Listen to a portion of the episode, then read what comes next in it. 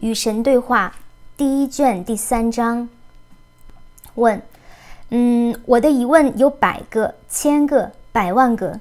问题在于，有时候我不知从何说起。答：把这些疑问全列出来，随便从哪里开始都可以。来吧，现在就来，把你想到的疑问列出来。问：好吧，有些会显得非常简单，非常普通。答：别再给你自己下判断。把它们列出来就好了。问：行啊，嗯，我现在想到的就是这些。一，我的生活什么时候才能平步青云？要怎样才时来运转，甚至取得小小的成功呢？二，我要什么时候才能学会得心应手地处理各种关系？是否有办法可以在那些关系中找到快乐？那些关系非得总是如此棘手吗？三，我在生活中为何总是赚不到足够的钱？我的余生注定要如此穷困吗？是什么导致我无法实现我在这方面的全部潜能呢？四，在生活中，我为什么不能以从事我真正想做的工作来谋生呢？五，我要怎样才能解决那些我遇到的健康问题呢？我前三辈子饱受许多慢性疾病的折磨。这些疾病为什么在今生还不消除呢？六，我来到人世要学习的业力功课是什么？我将要掌握些什么呢？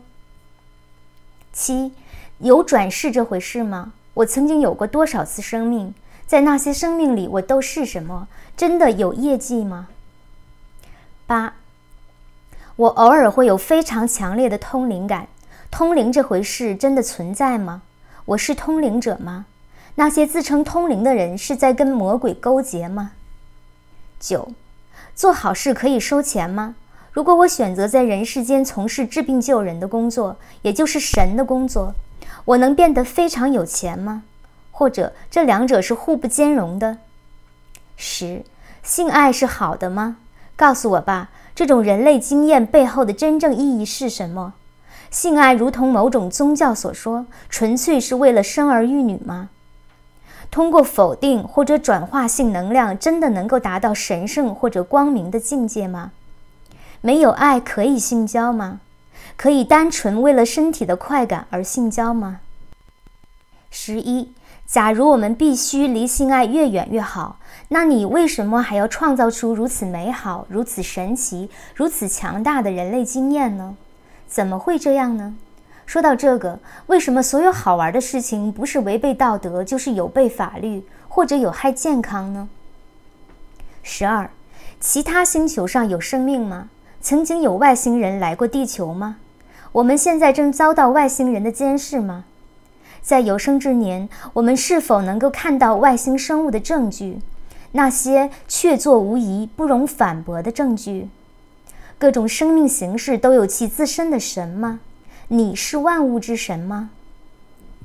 十三，乌托邦会在地球上出现吗？神会履行他的诺言，献身给地球人吗？有基督重临这回事吗？世界会终结吗？圣经预言的世界末日是真的吗？有没有真正的宗教？如果有的话，是哪个呢？这只是我的疑问中的少数几个。正如我说过的，我的疑问有上百个，其中有些让我感到难为情，他们显得太浅显了。但请你逐一回答吧，让我们来谈论他们。答：很好，那我们就开始了。别为这些问题道歉，这些问题世上的男女已经问了数百年。如果他们是愚蠢的问题，那就不会被世世代代的追问。所以，让我们来看看第一个。我创设了各种宇宙规律，以便你们能够拥有、创造你们选择的东西。这些规律不可能遭到违背，也不可能被忽略。即使是当下在阅读这些问题的时候，你也遵从着这些规律。你不可能不遵从这些规律，因为它们是事物运转的方式。你不可能逃离规律，你不可能在规律之外行事。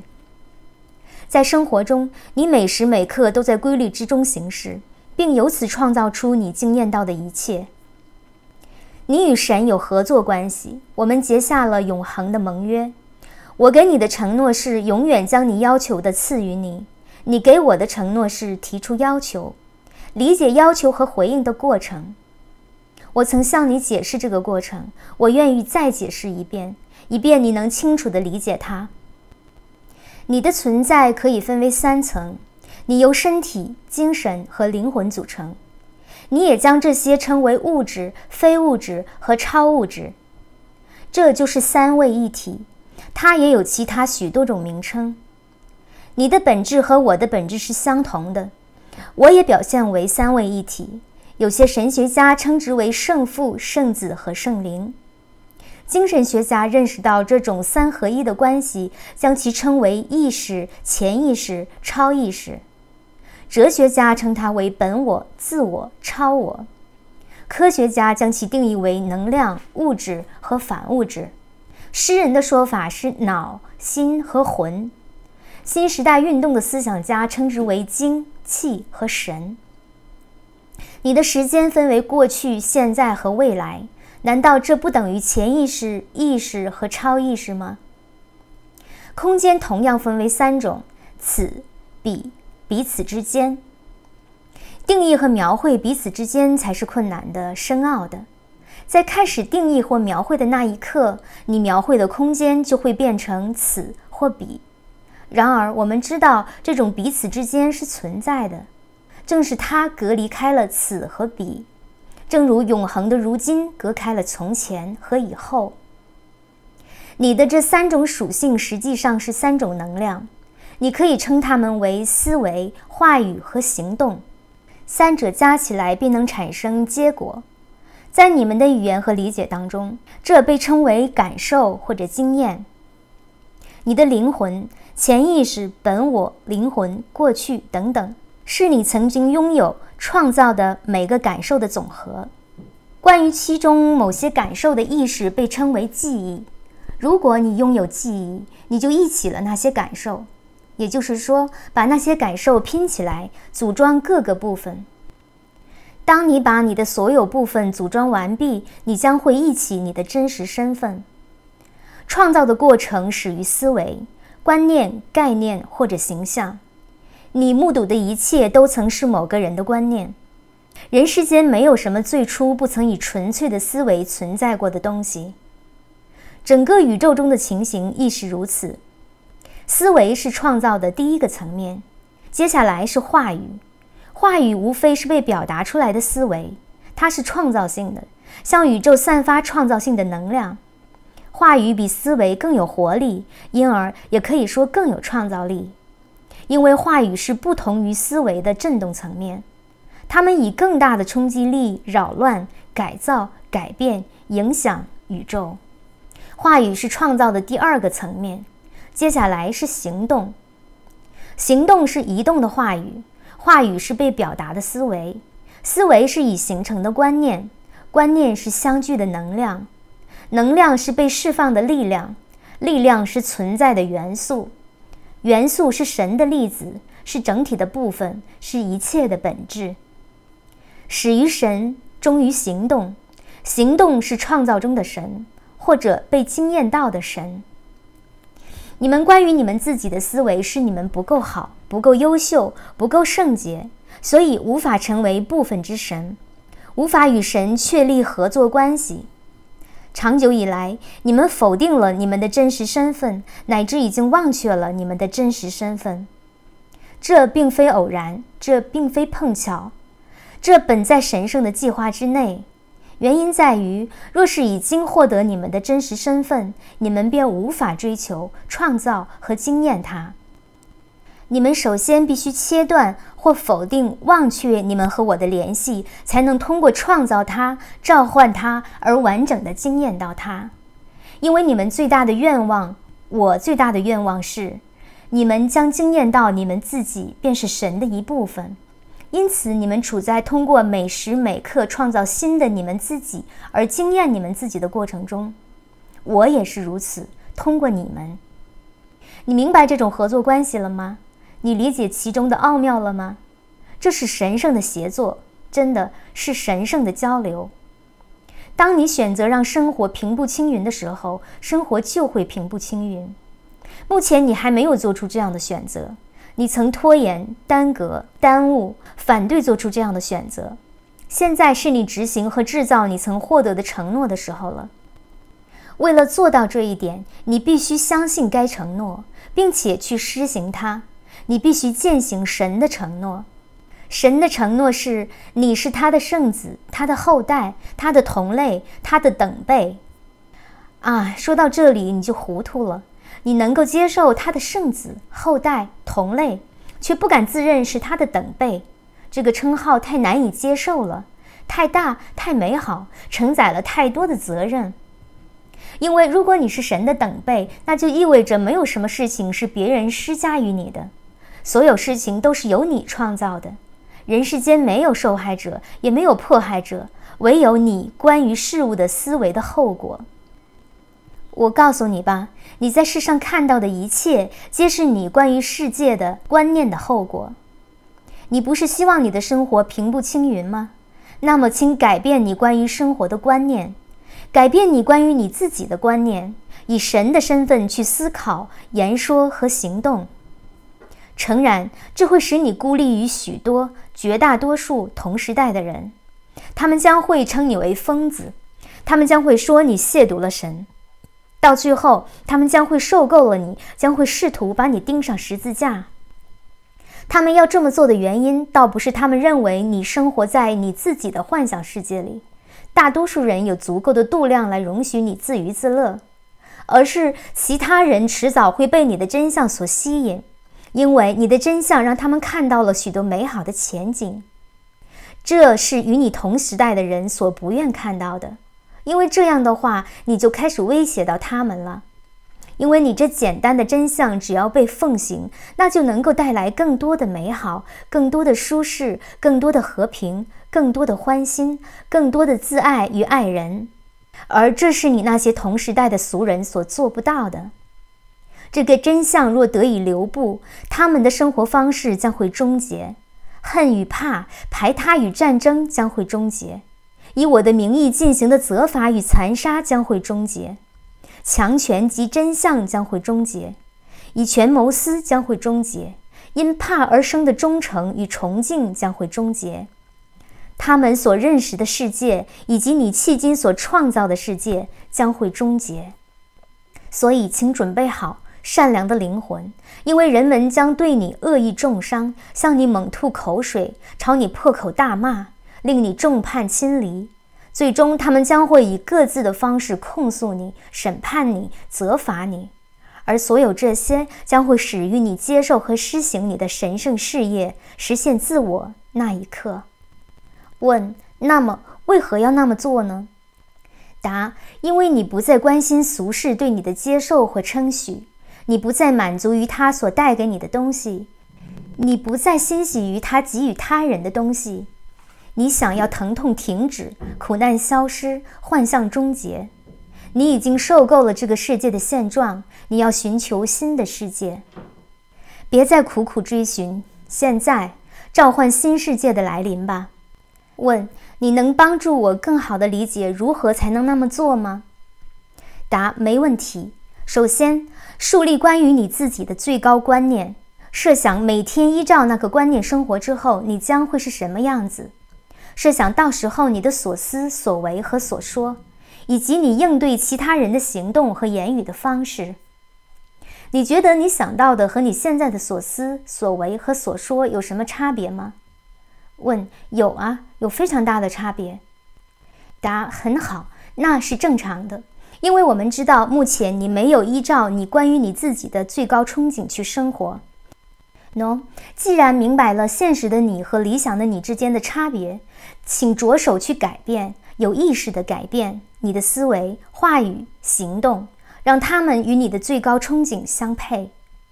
这需要巨大的精神和形体劳动，这要求你不停的、无时无刻的监视你的每个思维、话语和行动。这牵涉到持续的、有意识的做出选择，这整个过程是通往觉悟的伟大运动。如果你执行这个艰巨的任务，你将会发现你生活的一半是在无意识中度过的。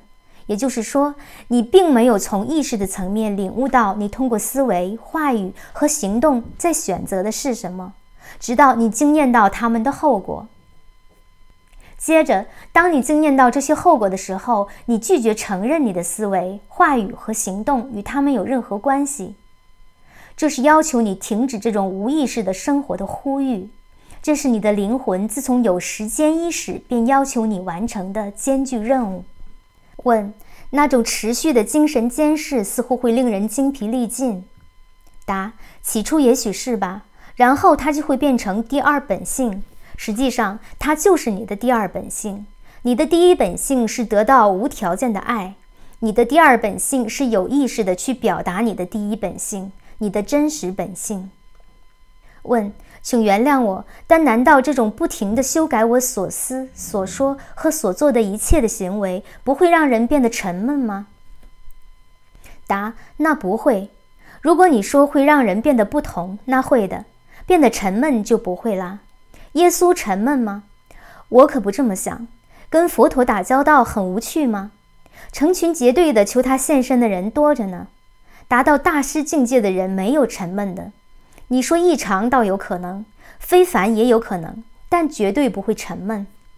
那么，你不是希望你的生活平步青云吗？请马上想象你的理想生活是什么状态，并且要进入那种状态，挑出所有与那种状态并不协调的思维、话语和行动，远离他们。当你拥有的思维与你更高的憧憬不符，请及时换个新的思维。当你说的话与你最美好的观念不符，请提醒自己下次别再说同样的话。当你做的事与你最好的意图抵触，请确保那是最后一次。如果可以的话，请你去安抚每个牵涉其中的人。问：从前也有人这么说过，我总是毫不留情地予以反驳，因为那听起来太虚伪了。那不就等于你就算病入膏肓，也要假装健康如常；就算穷困潦倒，也要充作阔人；就算悲痛欲绝，也要表现得若无其事吗？这让我想起了某个笑话，说的是三个人下地狱，这三人分别是天主教徒、犹太教徒和新时代运动的信徒。魔鬼狞笑着问天主教徒：“喂，你觉得这份热怎么样啊？”天主教徒不屑一顾地说。这是我为神而做出的牺牲。魔鬼接着问犹太人：“那么你呢？觉得这份热怎么样啊？”犹太人说：“再热我也只好忍了，否则我能怎样呢？”最后，魔鬼问新时代运动的信徒：“热？”新时代运动的信徒挥汗如雨地问：“什么热？”答：“那是很好的笑话，但我想说的是，并非忽略问题，或者假装问题并不存在。”我只是想让你关注身边的境况，然后对其做出最真实的判断而已。如果你穷困潦倒，你就是穷困潦倒了。就此说谎毫无意义，杜撰故事来掩饰它其实很费力。然而，正是你关于这种状况的思维：穷困真糟糕，这太惨了，我是坏人，因为好人努力工作从来不会搞得穷途末路等等。决定着你对穷困的经验，正是你关于这种状态的话语。我真穷，我身无分文，我什么钱也没有，等等。决定着你在穷困的状态中停留多久，正是你围绕这种状态所采取的行动，自怨自艾，坐以待毙，从来不去寻求解决的方法，因为反正也没有用，创造了你长久穷困的现实。首先要明白的是，宇宙间没有好或坏的状况，一切都是现实，所以请停止做出价值判断。其次要明白，所有的状况都是暂时的，没有不变的东西，没有静止的状态。事物以何种方式改变，取决于你。问：抱歉，但说到这里，我必须再次打断你。假如有个人生病了。但他的信念坚定的足以移动山脉。他认为，他说，他坚信他将会恢复健康，却在六个星期之后去世。这岂非与所有这些正面思考、积极行动的道理相互抵触？答：很好，你提出的问题很尖锐。很好，你没有轻易的听信我的话。到了下文某个地方，你将不得不听信我的话，因为最终你会发现，我们，你和我将无需继续交谈下去。到时你只能试试才知道。但我们尚未到达那个地方，所以让我们继续对话，继续交谈下去。至于信念坚定的足以移动山脉，并在六个星期之后去世的那人，他在那六个星期里移动了山脉。也许那对他来讲已经足够，也许他在最后那天的最后时刻下定决心：好了，我已经腻了，现在我准备踏上新的征程了。也许你并不知道他的决定，因为他也许没有告诉你。实际上，他也许在更早之前，几天之前、数周之前便做出了决定，而且没有告诉你，也没有告诉其他人。在你们创造的社会里，想死是非常不好的。认为死非常好的想法是非常不好的，因为不想死，你们无法理解任何想死的人，不管他们的处境或状况如何。但在许多境况之中，生往往不如死。这个道理我知道，你只要稍微动下脑筋就能明白。然而，当你望着某个选择了死亡的人的脸庞时，你并没有想到这些道理，因为他们并没有那么不正自明。而垂死的人知道这一点，他能感受到房间里的人对他的决定的接受程度。有许多人等到房间里没有其他人时才死，不知道你发现了没有？有些人甚至不得不告诉他们深爱的人：“别这样，真的，走吧，出去吃点东西，或者走吧，去睡一会儿，我没事，明天早上再见。”然后，当忠诚的守卫者离开，灵魂也就离开了被守卫者的肉身。如果他们告知亲朋好友：“我就是想死。”这些亲朋好友听了之后，肯定会说：“哎，你别胡思乱想，或者喏，别这么说，或者撑住啊，或者请别离开我。”整个医疗行业的培训目标是让人们活着，而非让人们感到安适。以让他们能够体面的谢世。你知道的，对于医生或者护士而言，死亡等于失败；对于朋友或者亲戚来说，死亡等于灾难。唯有灵魂视死亡为解脱、超脱。你能馈赠给垂死者的最好礼物是让他们安宁的死去。别认为他们在人生最关键的时刻还必须撑住，或者继续受苦，或者为你担心。所以，这样的境况常常出现。有个人说他要继续活着，相信他能活下去，甚至祈求神让他活着。可是，在灵魂的层面上，他改变了主意，是时候抛弃肉身，让灵魂自由地追寻其他目标了。当灵魂做出这样的决定，身体再怎么努力也于事无补，精神再怎么思考也不能改变。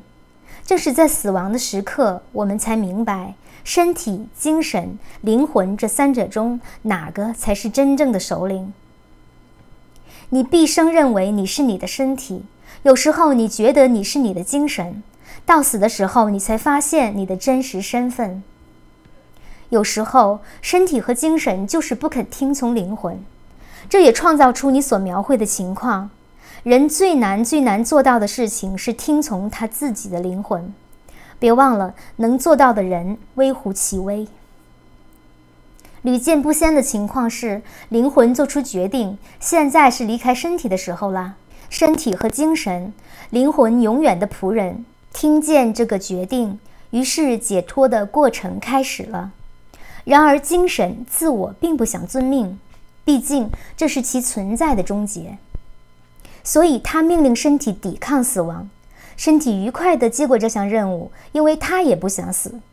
身体和精神意识由于这么做而得到外在的世界，他们创造出来的世界的极大鼓励和极大赞赏，于是更加坚定地奉行这种策略。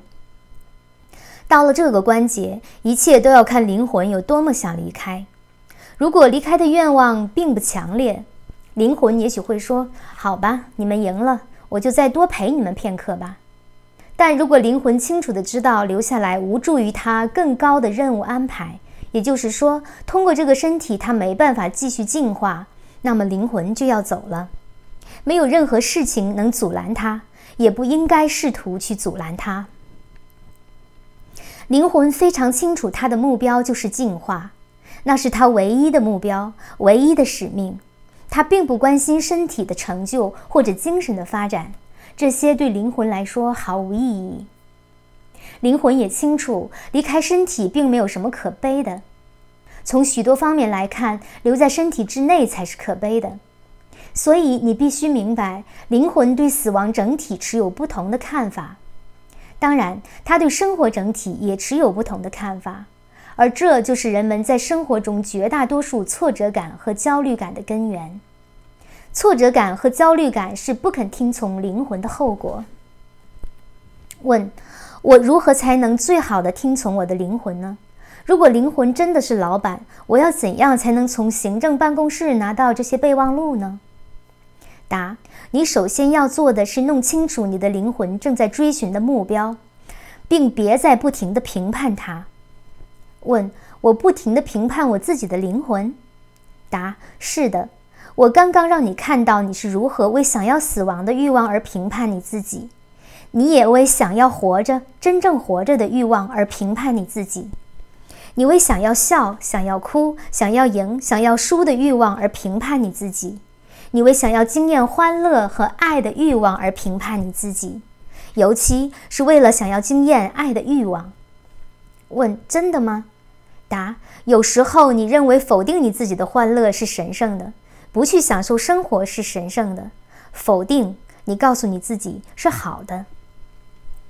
问：那你说它是坏的吗？答：它既不好也不坏，它只是否定而已。如果你否定你自己之后感觉很好，那么在你的世界里它就是好的；如果你感觉很坏，那么它就是坏的。在绝大多数情况下，你无法确定，你为这个或那个否定你自己，因为你告诉自己那是你应该做的，然后你说做那件事是好的，但心里纳闷你的感受为何并不好。所以，首先要做的是别再不停地对你自己做出这些评判。去了解灵魂的欲望，跟着灵魂走。灵魂追求的目标是你所能想象得到的最高的爱的感受，这是灵魂的欲望，这是他的目标。灵魂追求的是这种感受，并非认识，而是感受。他已经拥有了那种认识，但认识是概念性的，感受是经验性的。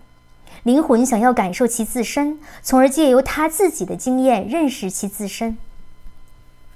最高的感受是与太极合一的经验，这种返璞归真的境界是灵魂所渴求的，这是完美之爱的感受。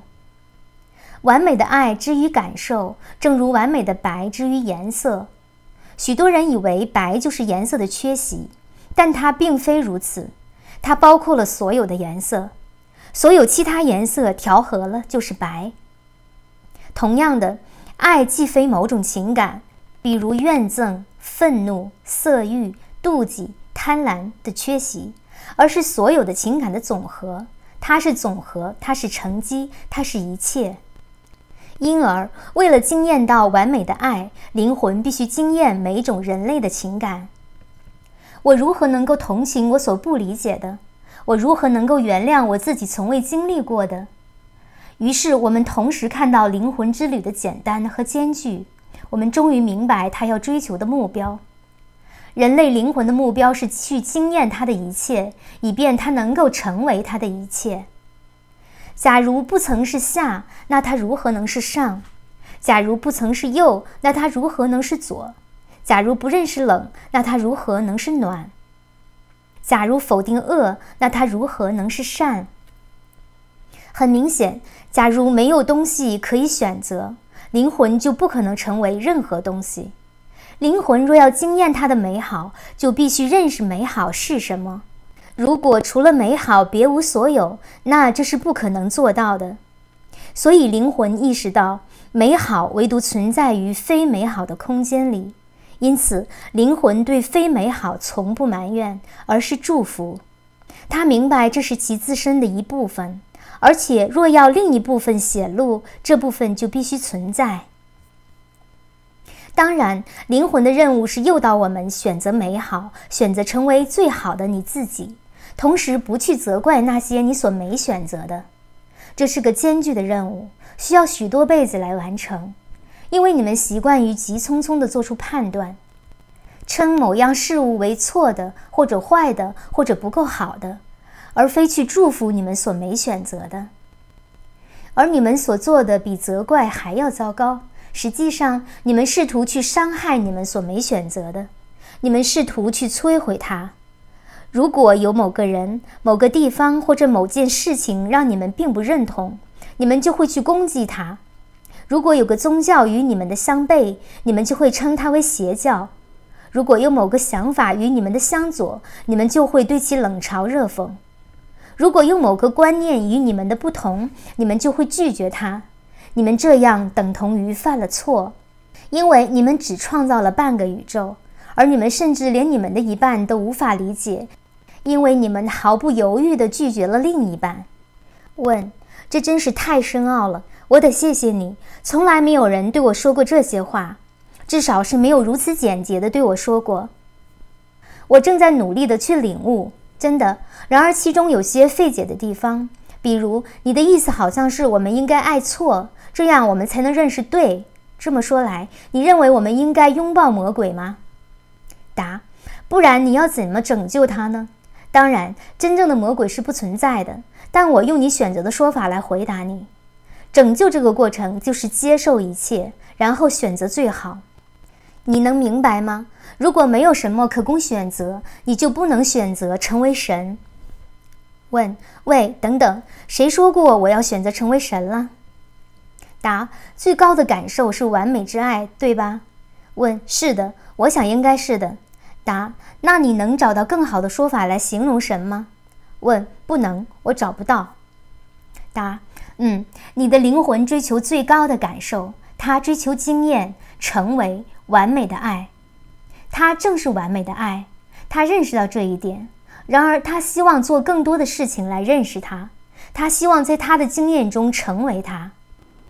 你当然是在追求成为神了，否则你以为你将会成为什么呢？问：我不知道，我说不清楚。我想我只是从来没有那么考虑过。那么想好像有点亵渎神。答：这太滑稽了。你觉得努力模仿魔鬼算不上亵渎神，可是追求成为神反而算。问：且慢，谁努力模仿魔鬼了？答：你呀，你们所有人啊。你们甚至创造出各种宗教，他们说你们天生有罪，生来就是罪人，而这只为了让你们自己相信你们本身是罪恶的。可是，假如我告诉你们，你们天生是神，生来就是纯粹的神，纯粹的爱，你们反倒会驳斥我。你穷毕生之力来让你自己相信你是坏的，不仅你是坏的，你想要的东西也是坏的。性交是坏的，金钱是坏的，欢心是坏的，权力是坏的，拥有许多许多东西，不管是什么东西是坏的。这些宗教甚至还迫使你们认为舞蹈是坏的，音乐是坏的，享受生活是坏的。过不了多久，他们将会认为微笑是坏的，大笑是坏的，爱是坏的。哎呀，我的朋友，也许有许多事情你并不是很清楚，但有件事情你是清楚的。你和大多数你渴望的东西是坏的。对你自己做出这样的判断之后，你给自己下了个任务，就是要变得好起来。我想提醒你的是，那也可以。所有的道路都通往相同的终点，只不过有条道路更快、更短、更便捷罢了。问：哪条？